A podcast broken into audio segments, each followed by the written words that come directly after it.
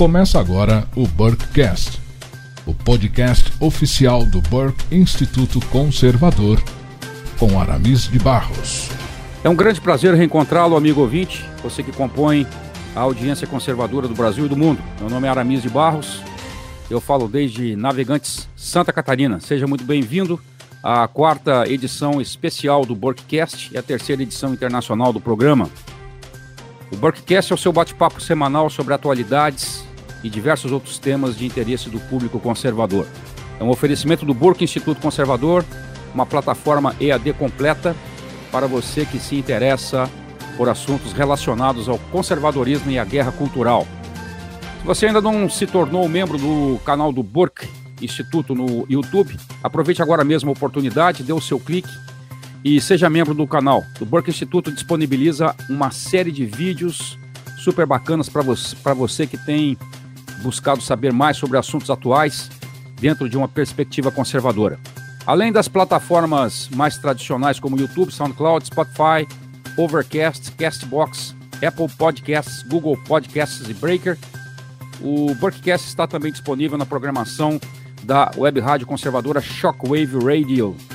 Acesse o site www.shockwaveradio.com.br, baixe o app e acompanhe o Burkcast toda quinta-feira às quatro da tarde.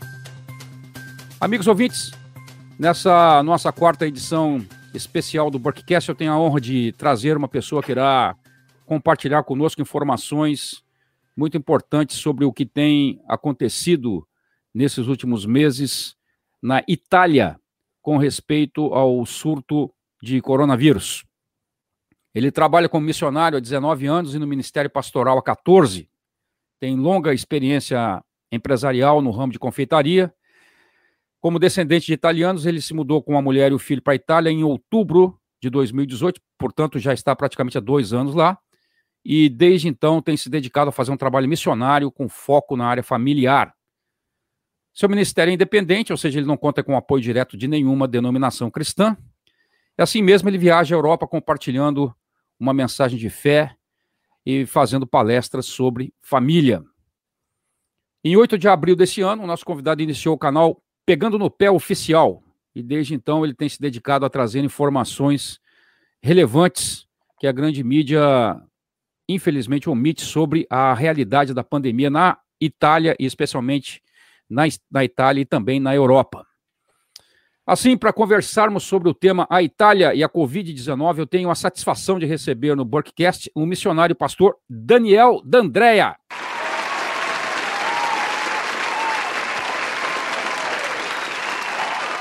Caríssimo Daniel, é uma bênção poder receber você aqui no Burkcast para trazer ao nosso público informações relevantes sobre muita coisa que tem sido, que não tem sido, na verdade, noticiado com respeito à pandemia aí na Itália. Eu gostaria de ouvir as suas palavras introdutórias, por favor, Daniel. Bom, boa noite a todos, boa noite, Aramis. Obrigado pelo convite, é um enorme prazer estar aqui, me sinto honrado e Espero que com as informações que eu tenho aqui a gente possa ajudar no esclarecimento daquilo que você chamou muito bem de surto do coronavírus.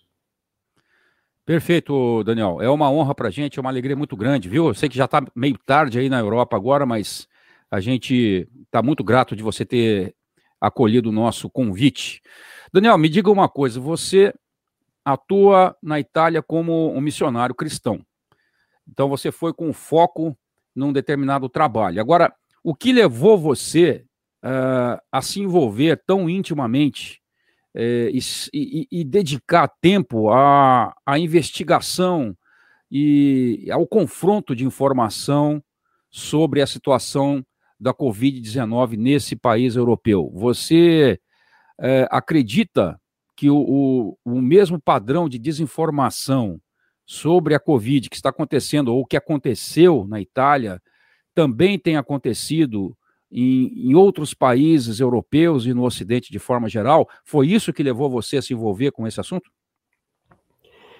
Exato, Aramis. Quando eu abri o canal, é, há quatro, cinco meses, que eu já nem me lembro, dia 8 de abril, como você muito mesmo, muito bem mencionou, é, um dos motivos foi justamente para levar informações isso eu descobri já com duas, três semanas que o canal estava aberto, é, levar informações que fossem verdadeiras, informações coerentes, porque nada do que eu via batia.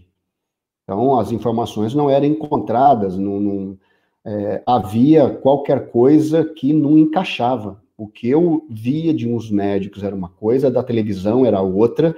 No site da, da oficial aqui da Itália, eu lia os dados e aí eu balizava tudo. Falava, meu Deus, mas isso aqui é uma confusão danada. Essa doença mata mesmo. Isso aqui é uma pandemia assassina, como era vendido aqui na Itália. Né? Eu cansei de ouvir esse nome de pandemia assassina.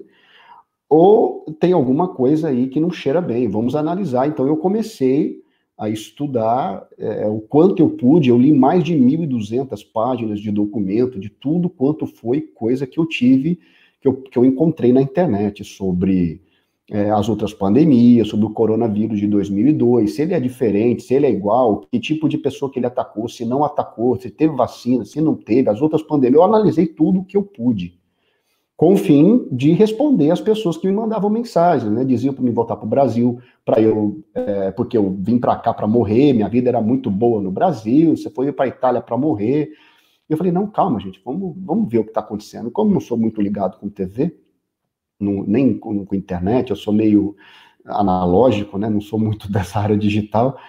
Eu comecei a estudar e, e responder essas pessoas, né? E quando eu comecei a responder ainda, antes de abrir o canal, que eu respondia pelo Facebook, eu percebi que começou a dar uma, uma repercussão muito grande, tanto das pessoas que ficavam aliviadas com o que eu dizia, quanto pessoas que me confrontavam, diziam que eu estava louco, eu era negacionista, teórico da conspiração e aquela coisa toda, simplesmente porque eu levava uma informação diferente do que as televisões estavam noticiando. Bom, eu estava aqui, eu estava vendo o que estava acontecendo, não é?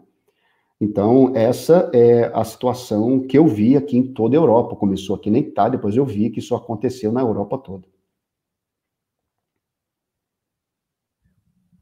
O Daniel, quando você viu essa discrepância entre a, a realidade, né, aquilo que você estava testemunhando e aquilo que você via, por exemplo, na grande mídia, isso foi, foi, foi esse o combustível para o seu envolvimento maior? Quer dizer, isso, isso acabou te atraindo ao, ao envolvimento mais profundo nessa pesquisa?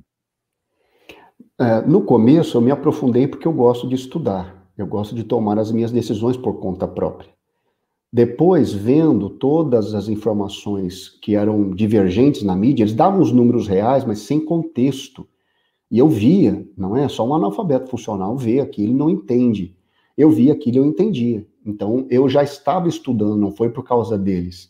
Mas com certeza aquilo me incentivou ainda mais. Eu meti a cara nos estudos, pô, eu estava em quarentena. Eu não fazia nada 24 horas por dia, eu não punha a cara na rua para caminhar que os vizinhos gritavam volta para casa. Então, eu tinha 24 horas, fora seis ou sete horas que eu dormia, o restante eu lia sem parar, pesquisava, via opiniões contrárias, não é?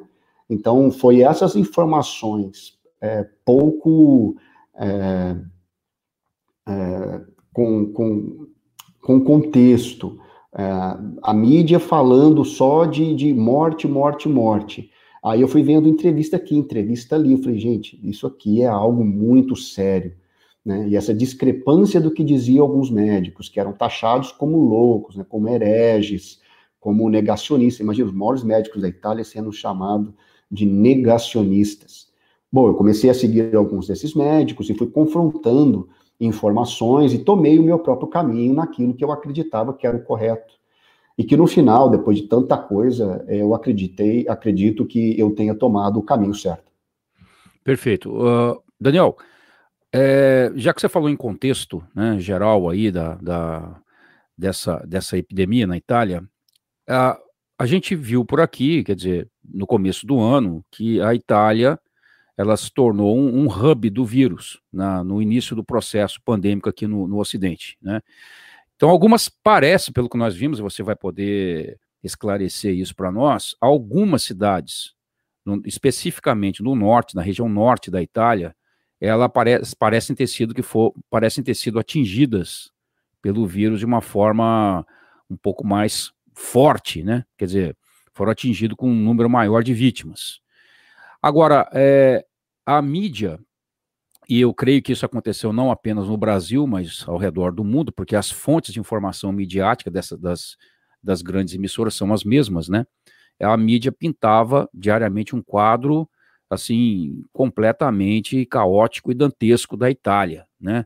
A gente via aqui pela televisão caixões amontoados, né, inclusive com imagens fake que eram de outras situações é, funestas, né, mas era o que a gente via aqui, né? Hospitais superlotados, notícias de muitos médicos morrendo. Então, é, o caos era assim aquele aquele caos total capaz de assustar todo mundo que ficasse cinco minutos na frente da televisão, né? Então, eu vou pedir para você que, por favor, esclareça para nossa audiência o que o que de fato uh, você viu ocorrer aí na Itália nos primeiros meses do ano e no que esse quadro que eu pintei para você corresponde ou não à realidade daquilo que você viu aí? Bom, o que aconteceu de verdade na Itália foi um foco realmente de pessoas contagiadas e morrendo lá na Lombardia. E praticamente foi só lá. Aconteceram algumas coisas na região de Piemonte, na Emília Romana e aqui no Vêneto, onde eu estou. Eu estou na quarta região mais atacada da Itália. Ok? É, o que de verdade assustou e o que vocês viam aí no Brasil foi, você imagina, né? É, é, veiculação de imagens de pessoas morrendo todo dia em hospitais. Quando você vai ver, era um hospital só. Eu recebia imagens da, da, daí do, do Brasil no meu telefone, era sempre o mesmo hospital. Bom, só tinha um hospital na Itália com gente morrendo? Não, não tinha mais? Bom, não tinha, só tinha aquele. Então, a, a, Itália se tornou aquele hospital. Então, isso não é verdade, isso é uma das discrepâncias que a gente falou na primeira pergunta. Eu via a exploração do Hospital Papa João 23, em Bergamo, e eu não via outros hospitais. Eu estou aqui na quarta região mais atacada da Itália, os hospitais aqui na minha região estavam vazios. A gente tinha vazios assim, tinha lá 15 postos de, terapia intensiva, tinha quatro pessoas internadas. No outro tinha 18, tinha três pessoas, não tinha um monte de carros estacionados na, no estacionamento, você não via nenhuma muvuca nos hospitais, estava tudo calmo. E eu estou na quarta região mais atacada. Você espera o que da quarta região? Né? É, o quarto estado mais atacado no Brasil. Foi um caos. Não, não foi. Teve dois mil e poucos mortos aqui numa região de 5 milhões de habitantes e que hoje a gente já sabe que no, a, a, aqui a mídia já chega a, ao, ao, ainda não bateu a continência, não deu a mão à palmatória, mas isso aqui já foi veiculado um milhão de vezes, que não morreu mais do que 3,4% de todos esses números aqui na Itália, de verdade, por Covid, que é o que o próprio site do Sistema de Saúde da Itália diz.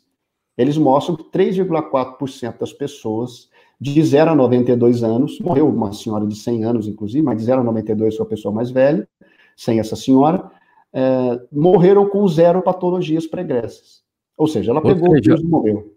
Eles estão fazendo uma reatribuição, então, das mortes e reavaliando se elas ocorreram ou não por, em função direta do coronavírus, é isso?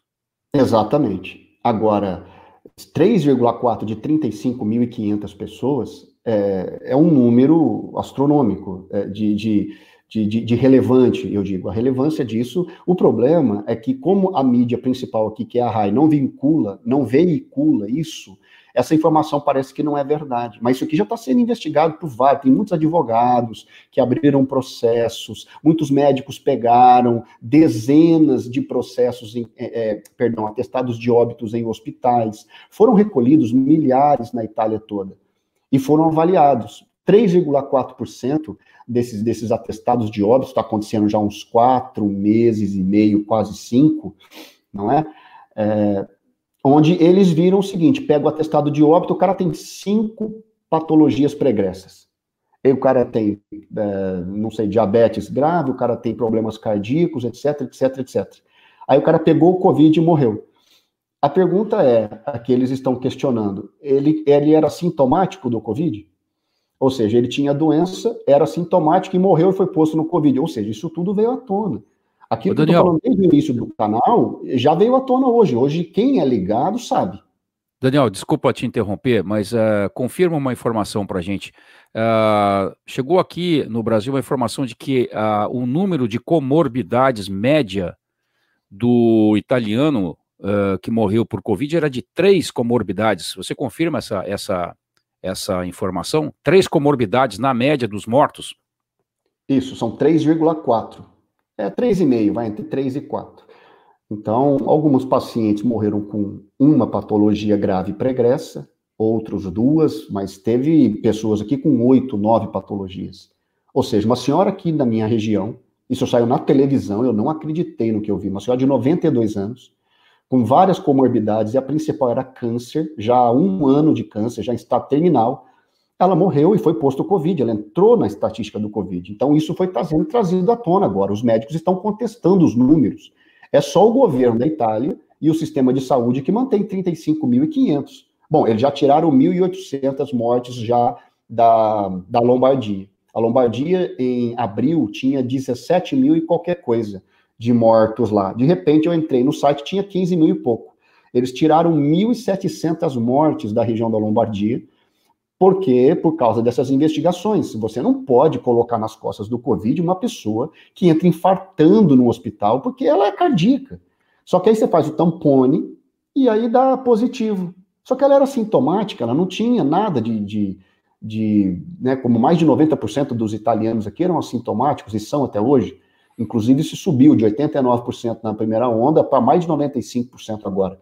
Você imagina, 95 de cada 100 pessoas que têm um Covid não sabe nem que tem, porque não teve nem febre. Ok? Então, essas investigações é, estão criando consciência ao.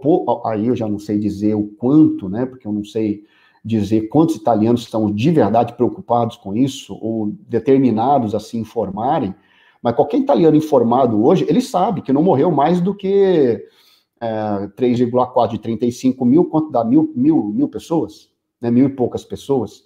Ou seja, é, eu acho esse, inclusive, esse número alto, né, porque até outro dia atrás, o, o, que o site dizia, até um mês e meio atrás, o site da Itália, é, o epicentro.iss.it, dava 0,9 de 0 a 49 anos com patologia zero. Isso dava 140 pessoas, mais ou menos. Só que Correto. aí eu acho que, não sei, não, não, tinha os dados das pessoas sem patologias dos 49 para cima.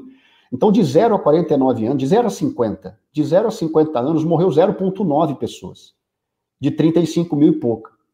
Então, você imagina, são, põe, põe zero, põe 1%, né? 1% vai dar 350 pessoas, de 35 mil.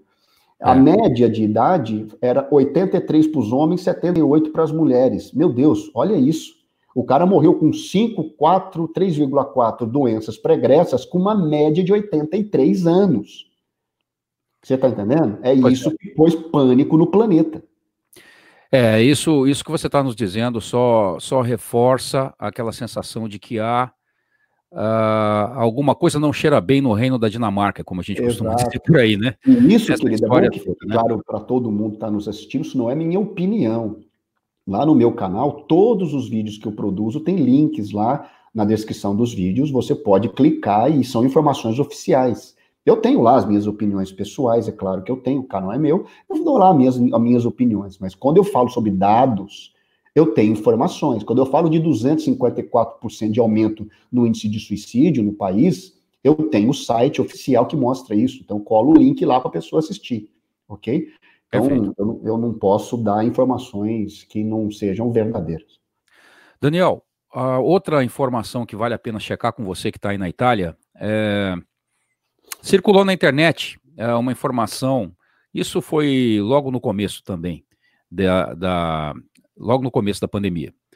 Essa informação dizia ter ocorrido uma grande vacinação de idosos, especificamente na região norte da Itália, para uma, uma, nova, uma, uma nova variante do influenza. Isso teria ocorrido na segunda metade de 2019. E que isso, essa situação, teria tido alguma relação com a letalidade do vírus nessa região. Então, explica para a gente o que, que pode ter de verdadeiro nessa informação ou se ela é completamente falsa. Não, ela é verdadeira.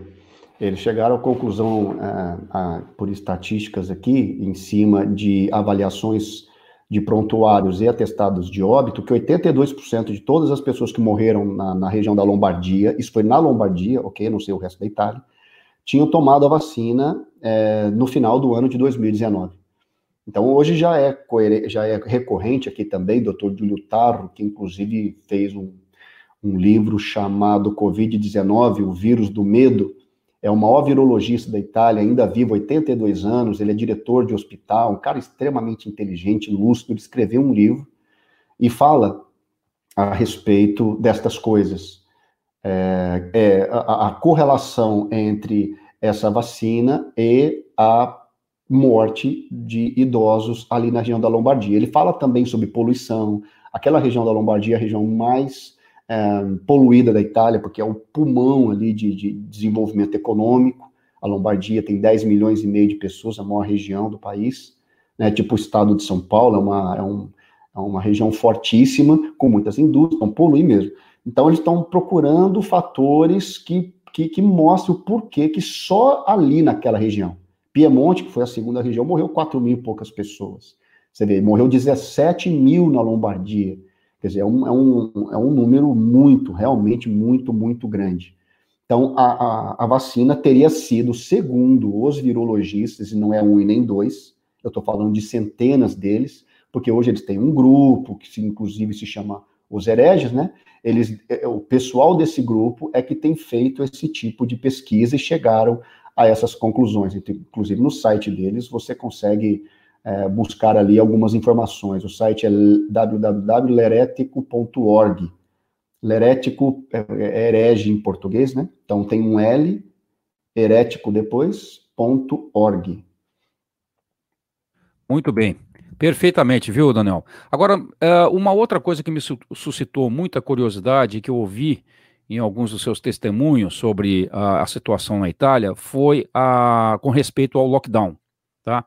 Então, a pergunta que eu gostaria de fazer é a seguinte: qual foi, uh, na verdade, a intensidade do lockdown e da quarentena experimentados aí na Itália? Porque aqui no Brasil, o que eu posso te dizer é que é, em alguns lugares ele foi mais, mais rígido. Eu estou em Santa Catarina, aqui nós tivemos basicamente três ou quatro semanas, possivelmente com rigidez maior, umas três semanas, mas eu podia sair aqui, e saía de fato, eu estou no litoral, pegava minha bicicleta, entrava aqui na, na Avenida Beira-Mar, e o máximo que eu ouvi aqui foi de uma viatura da polícia me recomendando que fosse para casa, mas não, não, não, houve nenhum constrangimento maior que esse. Havia algumas pessoas que não deixaram de, de, de fazer a sua prática esportiva ao ar livre, né? Nós não podíamos ficar na praia em si, mas podíamos passear no calçadão. Então, lockdown mesmo aqui foi aquele lockdown à brasileira, né? Então, eu queria saber como foi na Itália, porque eu sei que aí a situação foi bem diferente, né, Daniel? É, aqui o lockdown, com todas as coisas que tem de ruim você ficar trancado em casa, o terror que era feito em volta disso, né? O terror psicológico do tipo, se você sai de casa, você pode contaminar uma pessoa e matá-la. Era isso que dizia na TV. A campanha era assim: seja responsável e com a vida das outras pessoas. Isso era uma, um apelo psicológico terrível. As pessoas já estavam com medo do vírus, as pessoas não tinham informação, elas só pegam informações que vêm da TV, era terror em cima de terror. Né? De manhã, de tarde, de noite e de madrugada se falava os nomes morte, ou você pode morrer, ou você vai morrer, ou alguém pode morrer, atrelada à Covid, era 24 horas. Aí, como no Brasil. Né? Então, tem todo esse contexto já de medo. A pessoa está trancada em casa, ela vai fazer o quê? Ela vai ver TV. Ela está muito assustada. Inclusive, eu atendi, através do meu canal, muita gente em estado de pânico aí no Brasil.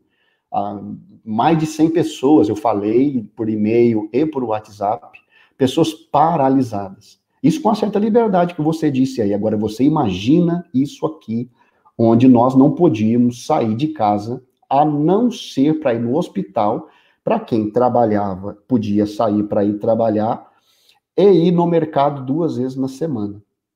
Então, no trabalho, eles davam para nós uma folha é, que a gente levava para casa, ou a minha agência de trabalho mandava no meu e-mail, eu imprimia e eu escrevia no papel aonde eu precisava ir. Eu preciso ir no mercado, aí fazia o X lá e que eu estava me responsabilizando por pegar o vírus se eu saísse para a rua.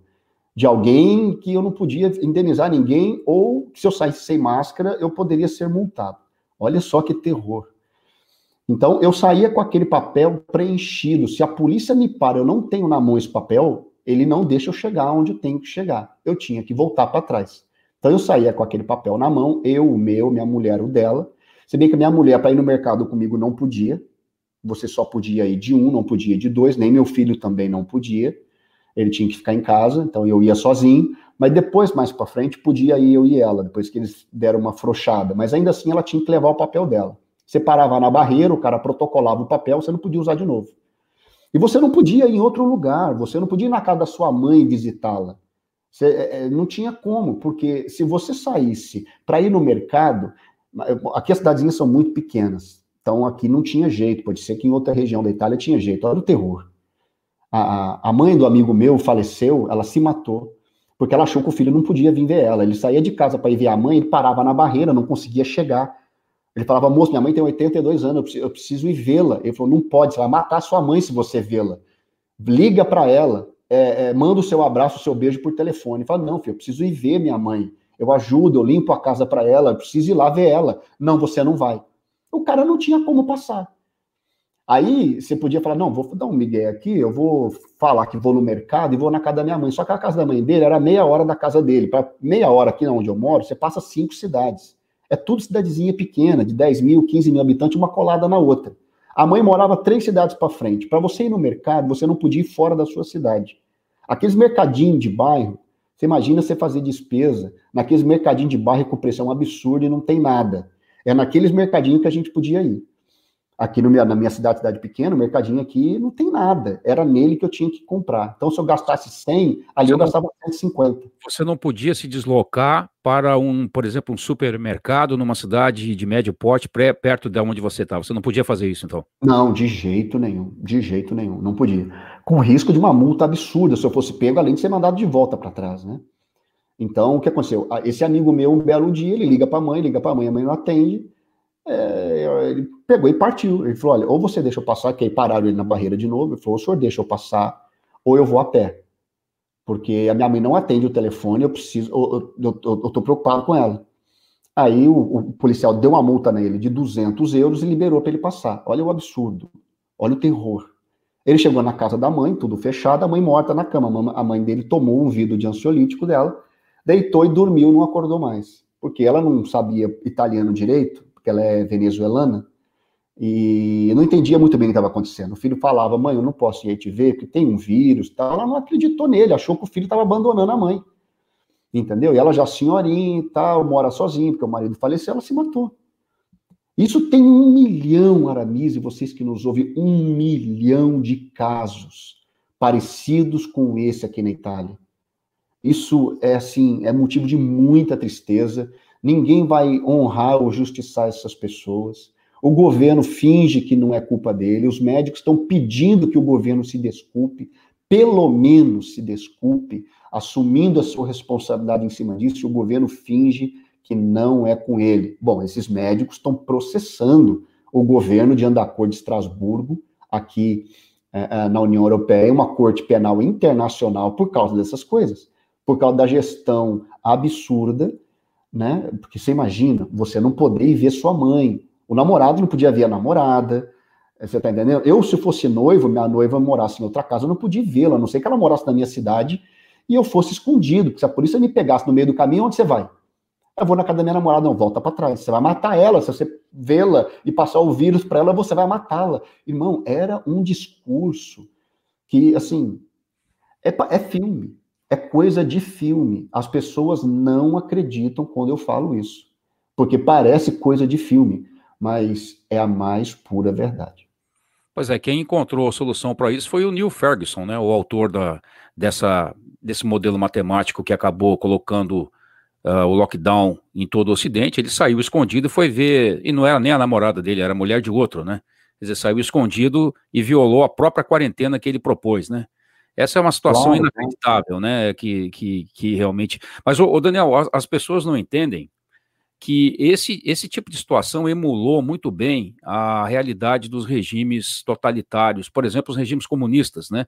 Onde as pessoas tinham passaporte de trânsito dentro do próprio país. Né? Quer dizer, elas não podiam ir para qualquer lugar em qual, a qualquer momento uh, como elas quisessem, né? Quer dizer, elas precisavam portar esse, esse passaporte de trânsito. E outra coisa, se elas fossem julgadas por alguma razão, por, por algo que fizessem ou dissessem, elas poderiam ser denunciadas pelos seus próprios concidadãos como uma ameaça à causa revolucionária. Você vê o paralelo incrível acontecendo dentro desse panorama de terror instaurado pelas medidas, digamos, contra a pandemia. Né? Então, é realmente um quadro inacreditável que nós, que nós temos visto aí é, acontecer nos países, em alguns países em particular, como foi o caso da Itália. Né? Agora me diga uma coisa, Daniel, o, o, o que o governo italiano tem feito, eu sei que isso também tem sido é,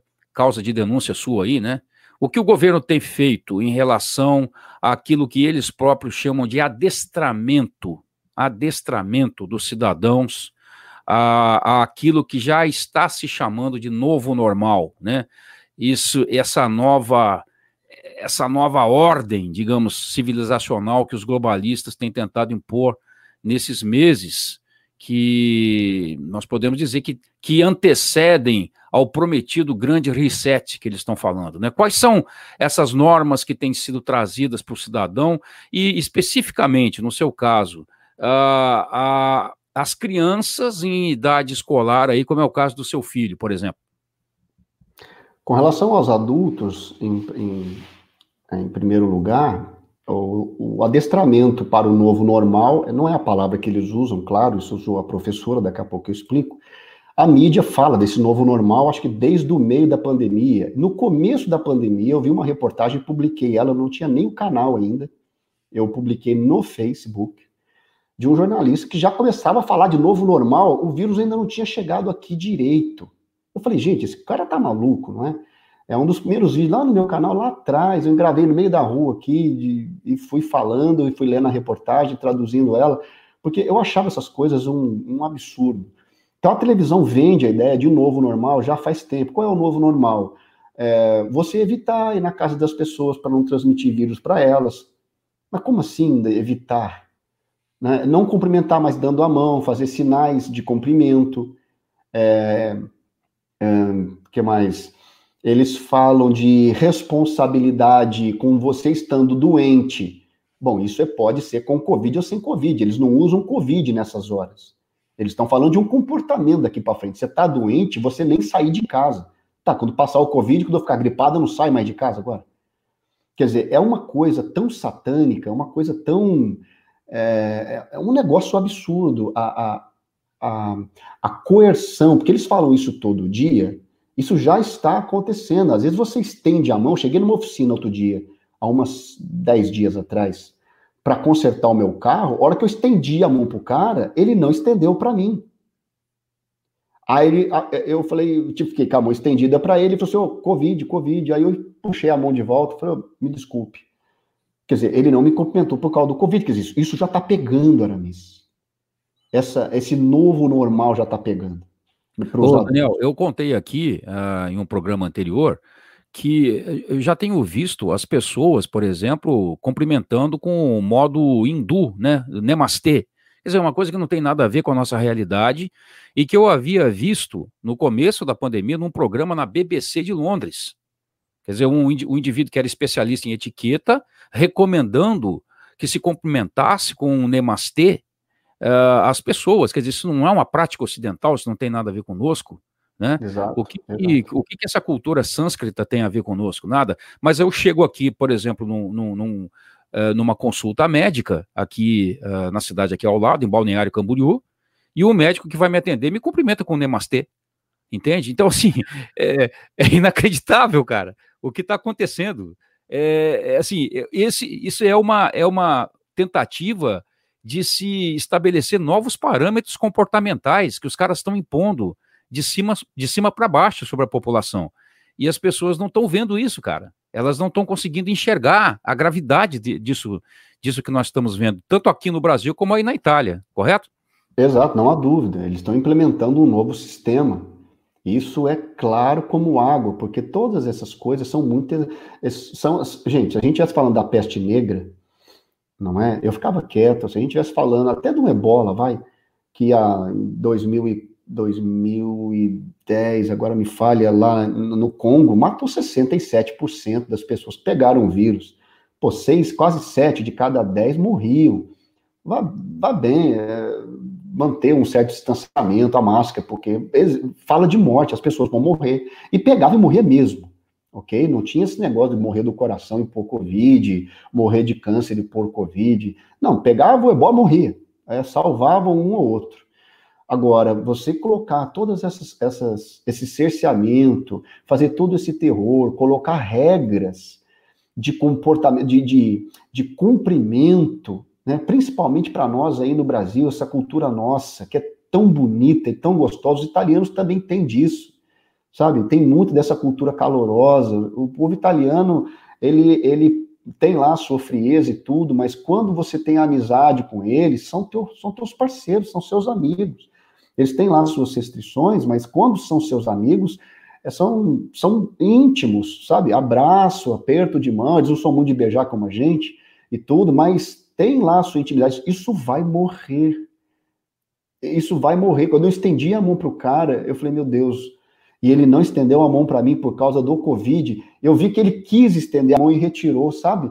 Tipo, ele estava programado para estender, mas aí veio a memória, a programação não é? A nova programação para o novo normal. Então, o que está sendo preparado para o mundo é algo muito, muito, assim, é macabro mesmo, sem sombra de dúvida. Com relação às crianças para o novo normal, eu estava na escola do meu filho na sexta retrasada, ia ter a reunião para passar as novas diretrizes de como é que a gente deveria se comportar, que hora que leva a criança na escola, a tal do, da aglomeração das crianças, horários diferentes. Então a gente estava num pátio aberto, né? Porque a gente não se reuniu dentro da escola para não passar o Covid, né? Então foi debaixo de um sol de 40 graus na cabeça, todo mundo de máscara, eu era o único sem ali, até porque eu não era obrigado a usar, não é? Eu não, não era obrigado, não pus. Tanto que eu cheguei sem, fui embora sem, ninguém mandou eu pôr. De um sol daquele a céu aberto, ah, tem a dó, né, gente? Eu não vou colocar a máscara de jeito nenhum. No meio das explicações, a mulher falou assim, lá, soltou do nada, assim, como se fosse uma coisa mais normal, mais bobinha. Ela disse assim: então, nós vamos fazer exercícios para o adestramento das nossas crianças para o novo normal. A hora que eu ouvi aquilo, Aramis, eu quase tive um ataque do coração. Na hora que eu vi aquilo, eu falei, gente, eu ouvi certo isso, mas ninguém ouviu né? Eu fiquei olhando em volta para ver se alguém, ninguém levantou a sobrancelha. Você está entendendo? A professora falar de adestramento. Adestramento, em qualquer condição que você for interpretá-la, ela fala de um treinamento para impor um, pra, um padrão que a pessoa não tem. Você adestra um gato, você adestra um soldado, entendeu? Para fazer aquilo que lhe é que lhe é levado, que, que, que lhe é dado a fazer mas que ele não está habituado. Isso é o adestramento. E ela usou a palavra adestramento no italiano. Você, não percebeu, você não percebeu o espanto da parte de ninguém ao seu redor? Nada, nada. Parecia 120 zumbis. Parecia pessoas que estavam numa, numa trans, num transe assim. Sabe aquela coisa quando você escuta algo estranho e você faz aquela aquela cara assim de, peraí, eu acho que eu não entendi direito. Sabe quando você toma uma notícia assim, você fala, não, peraí. Você faz aquela cara de. de, de o seu cérebro está tentando captar o que você ouviu. Só eu estava naquela condição. Só eu. Um, inclusive, estava conversando com o outro, outro com um, né? Porque não estava aquele silêncio todo, as pessoas estavam. É porque você imagina, a cidade é pequena. Aí todo mundo se reúne para fazer uma reunião da escola. Tinha gente ali que não se via fazia tempo, então estava batendo papo, conversinha, ninguém deu a mínima. Quando parou para pergunta, fizeram lá uma meia hora de pergunta, teve lá umas 30 perguntas, até onde eu pude contar, lá deu umas 20, depois ainda teve mais 10 minutos de pergunta. Não teve nenhuma sobre isso. E como o meu italiano não é dos melhores, porque eu estou aqui há pouco tempo, eu falo bem, mas eu tenho, assim, falar no meio daqui a galera toda a respeito de um assunto que eu não estou acostumado a falar, eu poderia me faltar alguma palavra e, né, e nervoso do jeito que eu estava, porque eu fiquei muito nervoso. Eu vou confessar aqui que eu fiquei, sabe, eu não sabia disfarçar o que estava acontecendo comigo. Eu esperei terminar a reunião, e fui falar com a professora a respeito disso, né? Aí conversei com ela um pouco e tal, ela jogou umas palavrinhas meio boba lá para mim, mas em resumo, o que, que era aquele novo normal? Depois eu postei um outro vídeo explicando do novo normal, né, esse adestramento. Eu postei um vídeo, depois o, postei o 105 falando disso, depois postei o 108 para falar sobre a primeira semana de aula do meu filho. E a primeira semana de aula ele teve aula segunda, terça, quarta, na quinta-feira. Isso foi na, na, na terça já aconteceu um incidente muito, muito estranho. Outro na quinta. Aí depois, na quinta ainda, eu, eu descobri uma outra coisa, assim, eu fui descobrindo uma sequência de coisas com muito pouco tempo. Por exemplo, na terça-feira, meu filho tinha tido dois dias de aula só, ele chegou para mim e falou, pai, vou brincar lá na rua, porque ainda tem um pouco de sol aqui, as crianças aproveitam mesmo, daqui a pouco entrou inverno, ninguém põe a cara na rua por quatro meses, porque faz menos três, menos quatro, é muito frio. É, falei, não, filho, vai brincar, claro, vai brincar. Ele falou, mas fica tranquilo que eu vou manter o distanciamento social.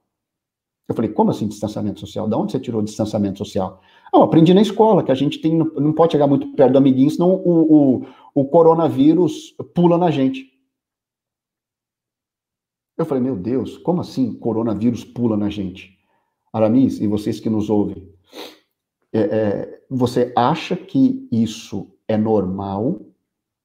Ou para uma criança de 5 anos, ela dizer para mim que vai brincar, mas vai ficar longe dos amiguinhos, vai interagir assim, longe para que o coronavírus não pule nela. Isso está acontecendo no planeta, isso está acontecendo no Uruguai, isso está acontecendo no Paraguai, isso está acontecendo na Alemanha, está acontecendo na Espanha, está acontecendo em toda a Europa. Eu não, até onde eu puxei, aí são cinco, seis países que eu consegui receber de mensagens em espanhol de amigos, no Uruguai, no Paraguai, provavelmente está acontecendo no Peru, na, na América Latina toda aí, nos Estados Unidos, e assim, dá aí alguns países, eu não sei ainda a dimensão disso tudo, mas está sendo dado aos nossos filhos um novo padrão de comportamento. Aí o que, que eu fiz? Eu peguei e fui atrás do, das, da, do caderno dele, dos desenhos, porque ele gosta muito de desenhar. Eu sempre estou dando uma olhadinha para ver o que ele desenha, gosto de puxar o perfil psicológico do meu filho, porque sai no desenho, não é? Se a criança está triste, sai no desenho, se ela está alegre, como ela enxerga o mundo, você vê através dos desenhos. Aí eu estou dando uma olhada, paginando, eu achei, no meio de todos aqueles desenhos dele, hum, aí eu vi lá o desenho do coronavírus. Eu falei, filho, que desenho é isso aqui? Isso aqui é uma planta? Porque parecia uma planta, né? Era uma bola cheia de, de, de pétalas, assim. Só que eu já sabia o que, que era, porque eu vi é, no encarte da professora como é que o coronavírus era desenhado. É uma bolinha com dois olhos e uma boca, a boca tá de mau humor, aquela boca virada para cima, ou seja, é um vírus do mal, né? E ele tem aquelas perninhas, como se fosse raios de sol, assim, aquelas perninhas. Ele desenhou aquilo no papel. Falei, o que, que é isso, filho? É um para induzi-lo ao erro. Eu perguntei se era uma planta, para ver se ele falava que era uma planta. Ele falou, não, é o coronavírus, pai. Eu falei, coronavírus? Onde você viu esse desenho? Ele falou, a professora mostrou para nós. Falei, meu Deus, meu Deus do céu sabe? Você vai ficando preocupado. Aí, folheando um pouco mais, não acabou ainda essa celeuma, procurando um pouco mais, fui folheando, fui folheando, achei um desenho de uma criança pintada de verde, com um cara de doente e um coronavírus nas costas dela. Eu falei, filho, aí brinquei de novo. Falei, filho, você está desenhando o Hulk, porque ele gosta de desenhar o Homem-Aranha, o Capitão América, né? Eu falei, você desenhou o Hulk, porque ele, como ele pintou de verde, eu falei, eu vou tentar pegá-lo de novo. Aí ele disse, não, pai, esse não é o Hulk, esse aí é uma, é um, uma criança doente de, de, de coronavírus. O meu filho de cinco anos, que até outro dia não sabia o que era coronavírus, agora ele está fazendo o desenho de uma criança doente. Por que, que ele pintou de verde? Porque no desenho que ele deve ter visto da mão da professora, se bem que ele, é, toda criança vê na TV, né? Quando uma criança está doente, eu passo algum personagem no desenho que está doente, ele fica verde, não é? Aquela, aquela, aquela parte onde ele vai vomitar, né? Sempre a criança fica verde e tal. Até nos quadrinhos a gente vê isso. Eu pensei que tinha vindo disso, e não, a professora mostrou, né? No, no em algum livretinho que ela tenha. Aí eu perguntei para ela, fui na escola quebrar o pau lá, falar com ela, eu quero ver esse livreto. Ela falou, não, que é dos professores. Aí um amigo do canal mandou para mim não, provavelmente não é o mesmo livreto, esse livreto é de, é de, de alunos. A filha dele é de uma série mais para cima, terceira ou quarta série. Ele mandou em PDF para mim, eu, eu fiz o vídeo, ainda não publiquei, porque eu estou traduzindo, eu fiz um vídeo traduzindo o livretinho de 22 páginas, e como ainda não tive tempo de editá-lo, ainda não publiquei. Mas o livro é uma doutrinação, é um ladrão de cérebro das crianças, sabe? Eu não teria palavras, eu não, eu não tenho cultura para usar as palavras que esse livro ele ele ele ele me pediria para usar. Para que eu dê uma palhinha aqui para vocês a respeito desse livro, ele começa com uma história de uma criança que a mãe dela é cientista. Essa criança se chama Sara e a a mãe está muito triste porque a mãe ainda não encontrou a cura para o coronavírus. Aí a mãe chama a criança de minha heroína. Aí a criança vai para o quarto dormir, apaga a luz e vai dormir, e a criança está triste, porque ela é, gostaria de fazer alguma coisa para salvar as pessoas do coronavírus. Então chega de repente uma voz no meio da escuridão e fala para ela: Oi, Sara, eu sou fulano de tal. Você imagina uma voz no meio do escuro para uma criança. Ninguém aqui precisa ser religioso para entender que, que esse negócio já é, já é meio perturbador.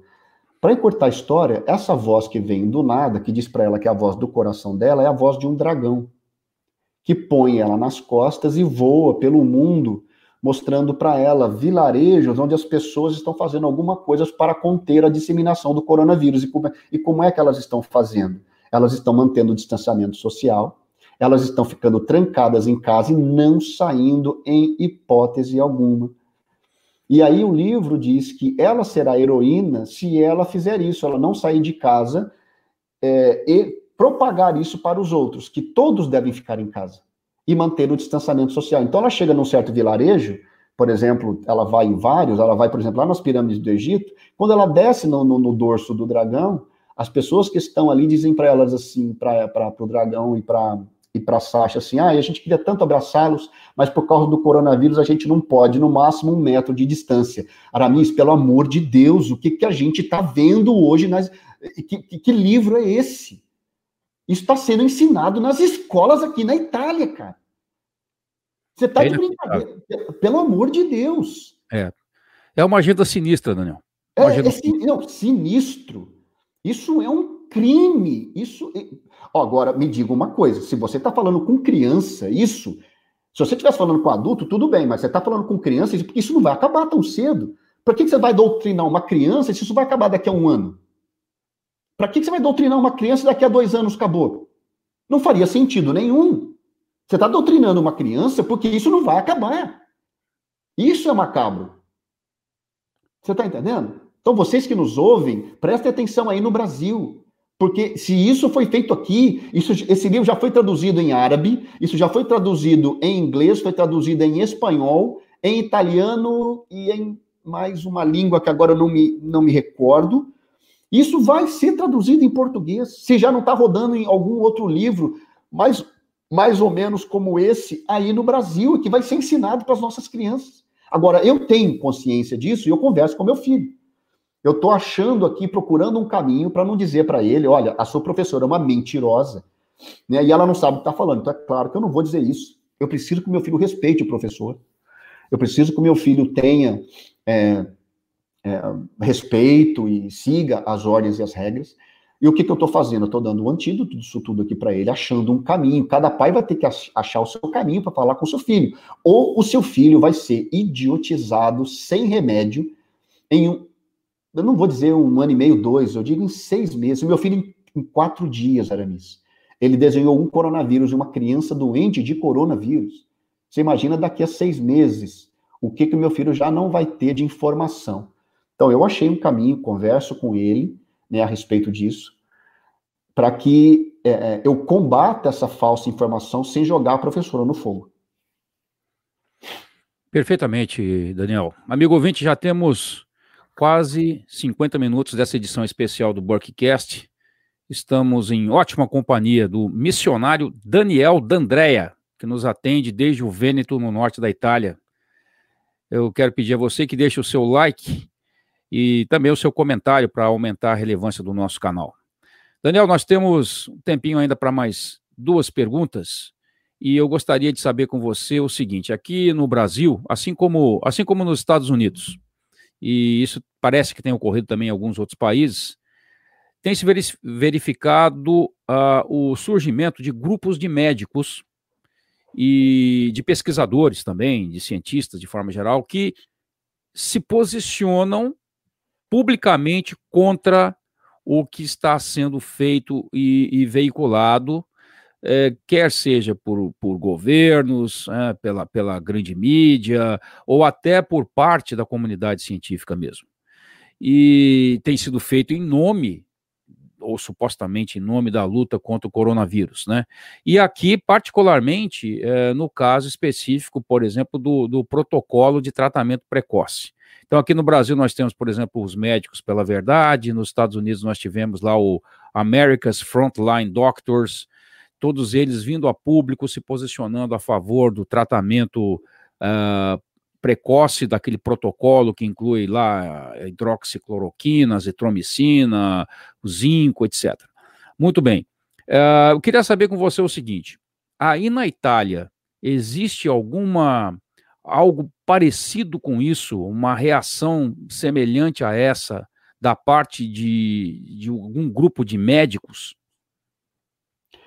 Sim, sim. Inclusive, eles foram os primeiros aqui, junto com a Alemanha, não é a, talvez a Alemanha tenha começado uma semana antes, não sei, mas a Itália e a Alemanha foram os precursores de os médicos se levantarem contra essas lambanças, esses desmandos que os governos estão fazendo.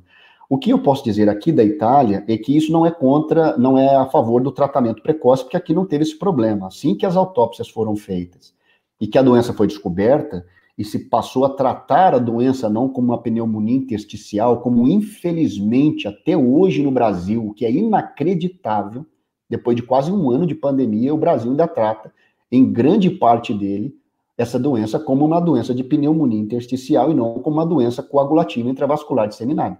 É uma doença trombótica, você não trata com antialérgico. Foi por causa disso que o meu tio morreu. Meu tio foi três vezes no hospital, não deram a ele nenhum antitrombótico, Resultado, levaram em terapia intensiva, em, 14, em 17 dias ele morreu.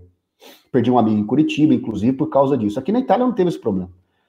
Quando a doença foi descoberta, os protocolos trocou no país todo. O, o, governo não teve muita participação nisso, porque o governo nessa parte aqui na Itália, eu não sei explicar uh, de forma aprofundada, mas aqui parece que os hospitais e os médicos estão têm menos submissão, o governo tem menos é, autoridade sobre os hospitais e os médicos. Eu não saberia explicar isso, ainda estou aprendendo.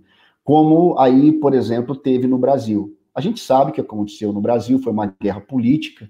A gente vê isso, médicos que era de apoiador de um lado a, aceitava o, os fármacos, os médicos que eram contra é, determinados políticos também eram contra o fármaco, aquela coisa toda. Aqui na Itália não teve isso. Aqui não teve direita contra esquerda, esquerda contra direita. Aqui, quando os médicos descobriram pelas 50 autópsias de Bergamo, que inclusive foi por esse vídeo que eu acabei ficando conhecido, aquele vídeo deu 83 milhões de views, quando foi descoberta 70, pelas 50 autópsias de Bergamo, mais as 20 do Hospital Sacco de Milão, que a doença não era pneumonia, mas era uma doença intravascular, né, coagulativa, os protocolos mudaram e aí mudou tudo, né? Não era aquele negócio mais de quando você passar mal e ficar sem ar, você volta, você vem no hospital. Não, mudou na hora, tanto que isso despencou em 15 dias as mortes de 750, 830 pessoas que diariamente morriam, caiu para 230 da noite para o dia. Da noite para o dia, não, em 14, 15, 20 dias, mais ou menos. Foi o tempo em que os protocolos foram sendo mudados. Mas esses médicos que estão aqui organizados já estão em mais de 53 mil pessoas nesse, nesse grupo, que eu inclusive falei com você lá nas primeiras perguntas, que são os hereges, não é? Que abriram, eles têm um, um site é, que você pode entrar, já dei o endereço, eles têm inclusive uma página na internet que você pode mandar lá um, um, convite de amizade, eles te aceitam, ali são várias publicações que você pode acompanhar, as lives deles estão ali, que eles fazem entre eles para fazer esses, esses é, divulgar as informações do que eles estão fazendo, é uma riqueza ali de informações que é enorme, né? Daniel, Daniel deixa eu te perguntar uma coisa a propósito disso que você está falando. esse nome, eles, eles se auto-intitularam hereges por ironia ou, ou eles adotaram um nome que, com o qual eles estavam sendo taxados aí pela, pelos demais companheiros de profissão? Exato, exato. Foram as duas coisas. Eles eram chamados de os hereges porque eles eram contra desde o princípio. Eles não estão agora que o leão está morto, né? Vieram tirar foto. Não, eles estão dizendo desde o princípio. Lockdown, vocês estão loucos, tem que fechar a Lombardia lá, o resto do país não, não faz um negócio desse. Você coloca um distanciamento social moderado, entendeu? O uso de máscaras para quem está doente e libera o país. Não, os caras fecharam o país de norte a sul. Inclusive, o Comitê Técnico Científico fez um, um relatório que até outro dia estava escondido, né, porque o governo não publicou, e aí abriram um outro processo e o governo italiano teve que mostrar. Né, eu publiquei tudo isso aí, está tudo no canal. É, o documento do, do Comitê Técnico Científico, você imagina, o governo gasta com milhões, com cientistas mais caros da Itália. Os caras falam o seguinte: ó, fechamento de lockdown só na Lombardia. Ninguém entra, ninguém sabe que o negócio lá vai pegar. Fecha essa cidade aqui, aquela ali, aquela lá, máscara aqui, máscara ali, toca o país. Não, eles fecharam tudo, meteram 60 milhões de pessoas trancadas em casa, de norte a sul do país. Bom, para que, que você paga né, uma empregada para hora que ela sai, você vem e limpa a casa? Quer dizer, se ela não está bem limpa, você manda a mulher embora. Se ela limpa bem, então beleza, não precisa de limpar de novo. Você paga milhões para uns caras virem. Bom, outra coisa, político, o que, que ele entende de vírus? Os cientistas entendem de vírus, então eles sabem o que fazem. Quando foi descoberto esses protocolos que o governo fez lockdown não precisando, falei, bom, agora o governo vai cair, né? Porque vai vir uma onda de ataques. Irmão, não aconteceu nada. A direita aqui é inútil, entendeu? Para não dizer assim, é, um, um, eu ia chamar de lixo, mas não vou, porque sempre fazem alguma coisa. Mas assim, eu nunca vi uma, uma direita tão que deve tomar café junto com a esquerda, porque não é possível que não houve oposição e esses caras não foram na jugular do governo. Porque foi um crime. Né? Você tem um documento em mãos, porque o processo na Corte de Estrasburgo, que eu falei lá no início da nossa entrevista, o, o, os médicos dos heredes, eles querem saber quais foram os dados científicos que eles usaram para fazer o que fizeram. Porque os médicos mandaram os relatórios para o governo e as recomendações que se deve fazer para que a pandemia fosse dirigida por médicos e não por políticos. Eles ignoraram completamente as, as observações dos médicos. Bom, então que seguissem pelo menos a do comitê. Não, nem a do comitê eles não seguiram. Eles fizeram, só que ninguém sabia até esse documento vir à tona. Quer dizer, é um escândalo, Aramis, atrás do outro. Entendeu? E eu temo, eu temo que nenhum desses, que é o seu canal, um canal de respeito, no meu canal eu falo coisa muito mais grave.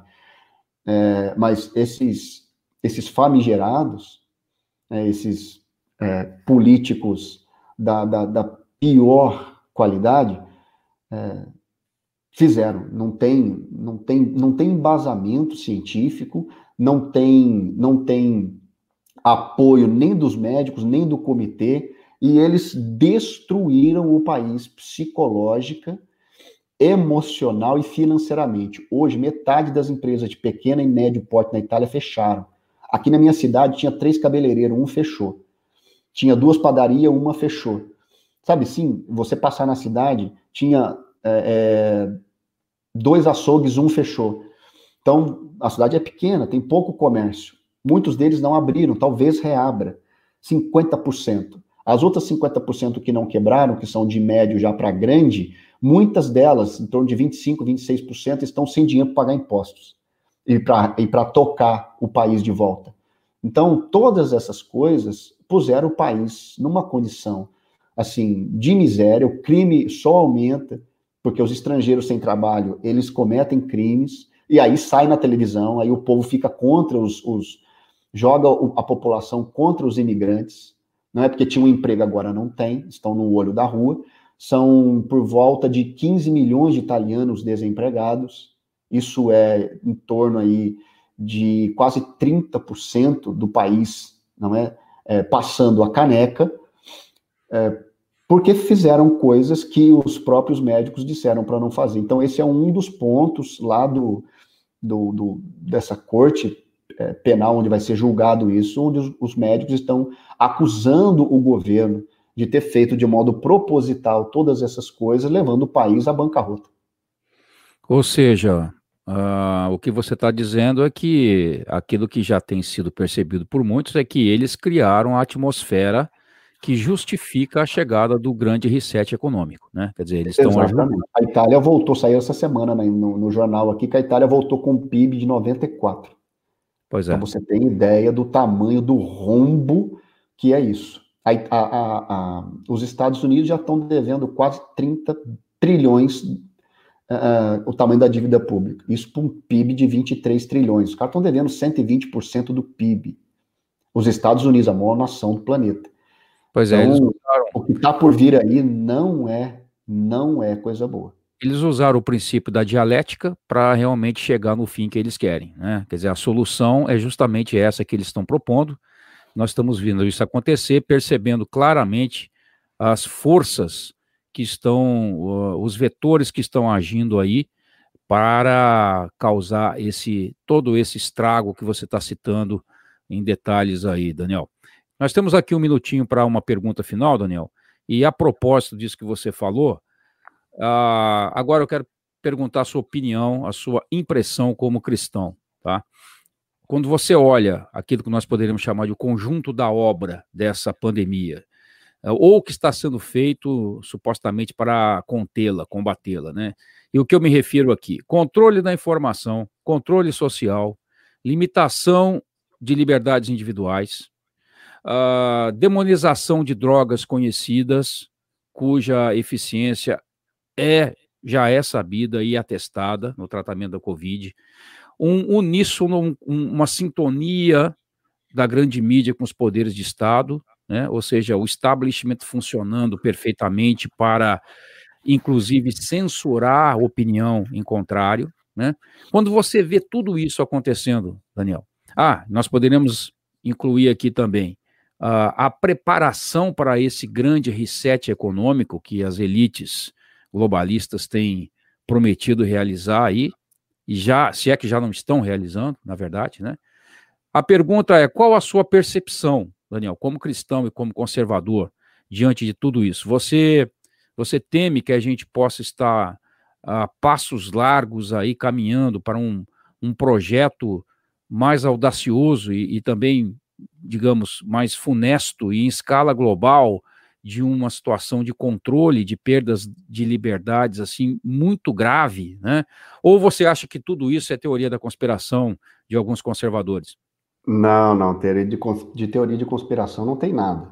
A resposta está na sua pergunta. Se alguém achar que tudo isso que você falou na pergunta é coincidência, porque nunca aconteceu na história, né? Como dizia o Lula, nunca na história desse país. Aqui nesse caso é nunca na história do planeta. Aconteceu tanta coisa junta ao mesmo tempo em torno, não vou dizer de nada, porque a gente sabe que existe a doença, mas a gente tem que saber o que ela é de verdade, não é? É, na, isso aqui não seria possível acontecer tudo ao mesmo tempo em torno é, é de uma doença que aqui na Itália a, os índices do Covid não chegou nem perto dos índices, por exemplo, de pneumonia. Aqui na Itália morrem 240 mil pessoas do coração todo ano, 190 mil de câncer e morrem 16 mil pessoas de pneumonia e gripe aqui na Itália. Todo ano, 16 mil Quantos de verdade morreram de Covid? Quer dizer, não tem nem comparação, são números infinitamente menores. Ou seja, eles fizeram uma limonada com um limão mesmo. Então, você dizer que não tem nada vindo aí diante de tudo isso aqui, porque se fosse só na Itália, tudo bem. Mas isso aqui, igualzinho, está acontecendo em escala global. Eu tenho escutado, tenho conversado com pessoas, né, inclusive com algumas pessoas que têm opinião diferente da minha, eu gosto de conversar com todo mundo inclusive quem tem opinião diferente da minha, mas que não é louco, que a pessoa que não é desvairada, a pessoa que conversa num nível que você de repente consegue entender. E a pessoa disse assim: é, então agora você está me dizendo que os países do planeta todos combinaram uns com os outros para fazer todo esse negócio. Eu falei: sim, eles tiveram 20 anos para fazer. Você acha que esse Covid chegou agora? Bom, eu já provei no meu canal, por não, assim, não consegui provar, provar, porque são especulações, mas eu achei matérias aqui de 2018, fevereiro de 2018, de que médicos falando de uma de uma de um de uma uh, de uma pneumonia resistente a antibióticos que eles não sabiam o que, que era e que já estava matando gente já em fevereiro de 2018. Eu perguntei para um médico aqui, liguei para ele e mostrei, mandei a matéria para ele, falei, tem alguma possibilidade disso aqui ser o Covid? Ele falou, claro que tem.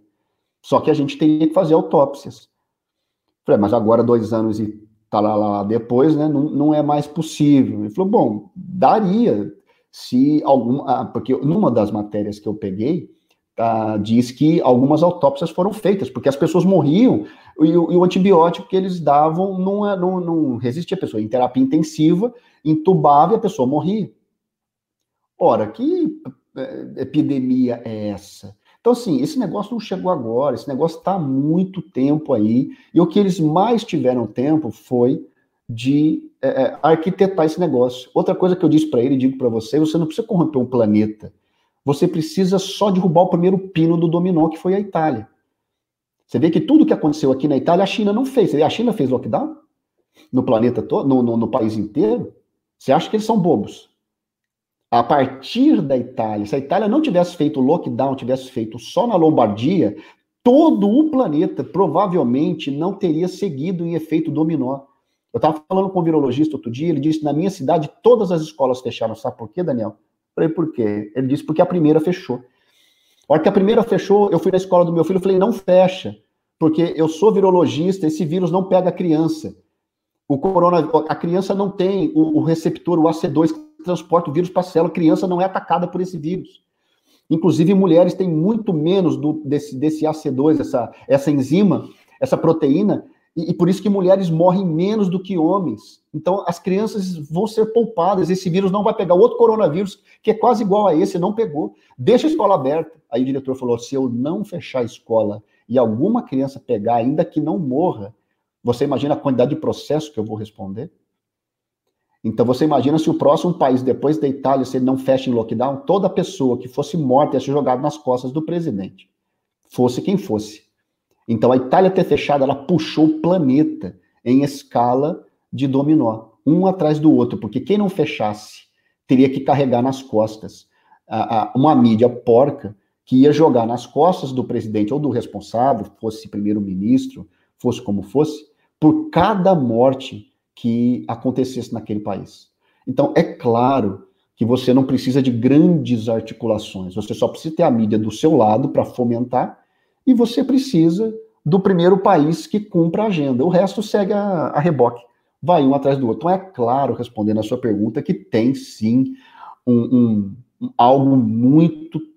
Eu não quero aqui fazer nenhuma previsão apocalíptica, mas o que está vindo aí, um grande reset, que está vindo aí uma grande. É, uma, vai, vai estourar a bolha financeira já já é claro que vai acontecer essas coisas todas e as pessoas vão esquecer do Covid porque o negócio vai ficar muito feio. Se, está, se o que está programado acontecer, o Covid vai ser brincadeira de criança já já. Você vai ver como é que as pessoas acabam esquecendo desse negócio. Não vai demorar muito tempo, porque é, o Covid foi só o estopim, né? ele foi o catalisador, ele foi a abertura das portas para que as demais agendas se cumprissem. O Covid adiantou 50 anos essa agenda globalista, sim, sem sombra de dúvida. Perfeitamente. Daniel, nós, uh, com certeza, tudo que você trouxe aí uh, de testemunho acerca dessa, uh, da pandemia na Itália, eh, despertou a curiosidade de muitos dos nossos ouvintes. Eu queria deixar um minutinho para você eh, fazer divulgação do seu canal na internet, que é o Pegando no Pé Oficial. O que, que você pode dizer para os nossos ouvintes sobre como eles entram em contato aí com o seu canal para saber um pouco mais dessa informação? Isso, através do YouTube, você entra no Pegando no Pé Oficial, você escreve lá, vai puxar o meu canal, tem um Pegando no Pé, ok? O meu é o oficial. Então, se você escrever só Pegando no Pé, não puxa o meu canal. Se você não conseguir se inscrever, persevere um pouquinho, porque eu tenho tido algumas, algumas censuras, e às vezes a pessoa, ou ela é descredenciada, ou ela não consegue se, se inscrever algumas pessoas é, acabam perdendo a inscrição é, por, infelizmente, é, coisas que, todo mundo já sabe, né? A gente está vivendo numa época de censura muito forte, onde dizer a verdade é proibido, não é? Você publica uma matéria oficial que saiu no jornal aqui, e aí determinadas plataformas te derrubam porque você disse uma matéria oficial. Bom, a matéria está de pé, por que, o meu vídeo caiu? Porque eu traduzi e publiquei. Então, eu tenho enfrentado bastante disso. Mas persevere lá, me dê esse voto de confiança, se inscreva ali no canal. Ali nos links de todos os vídeos tem as minhas outras redes sociais. Eu tenho um canal no Telegram que você pode clicar ali também e participar dele. Tem o Twitter, tem o, é, o Telegram, não é? E ali você vai poder ter uma gama. Eu estou agora dando uma diversificada. Eu falei muito de Covid, desses 110 vídeos mais ou menos que eu já fiz. Ali tem estatísticas, tem links, você pode clicar, que está tudo ali. Mas agora eu estou dando uma diversificada, né? Porque quem já está no canal comigo ali há um certo tempo já entendeu, já teve a sua opinião formada com as informações que eu trouxe daqui da Itália. Ok? Então, muito obrigado, viu, Aramis, pelo convite, pela oportunidade de estar aqui e, e poder dizer a verdade. Se o pânico saiu daqui, uh, esses, esses meus relatos que sirva para curar o coração das pessoas com relação a esse terror. Porque tudo começou aqui, com todas essas mentiras. Então, quando eu falo a verdade, eu fico com meu coração em paz, de que de repente eu consiga ajudar alguma pessoa a perder o medo, respeitar sim, mas a perder o medo dessa pandemia.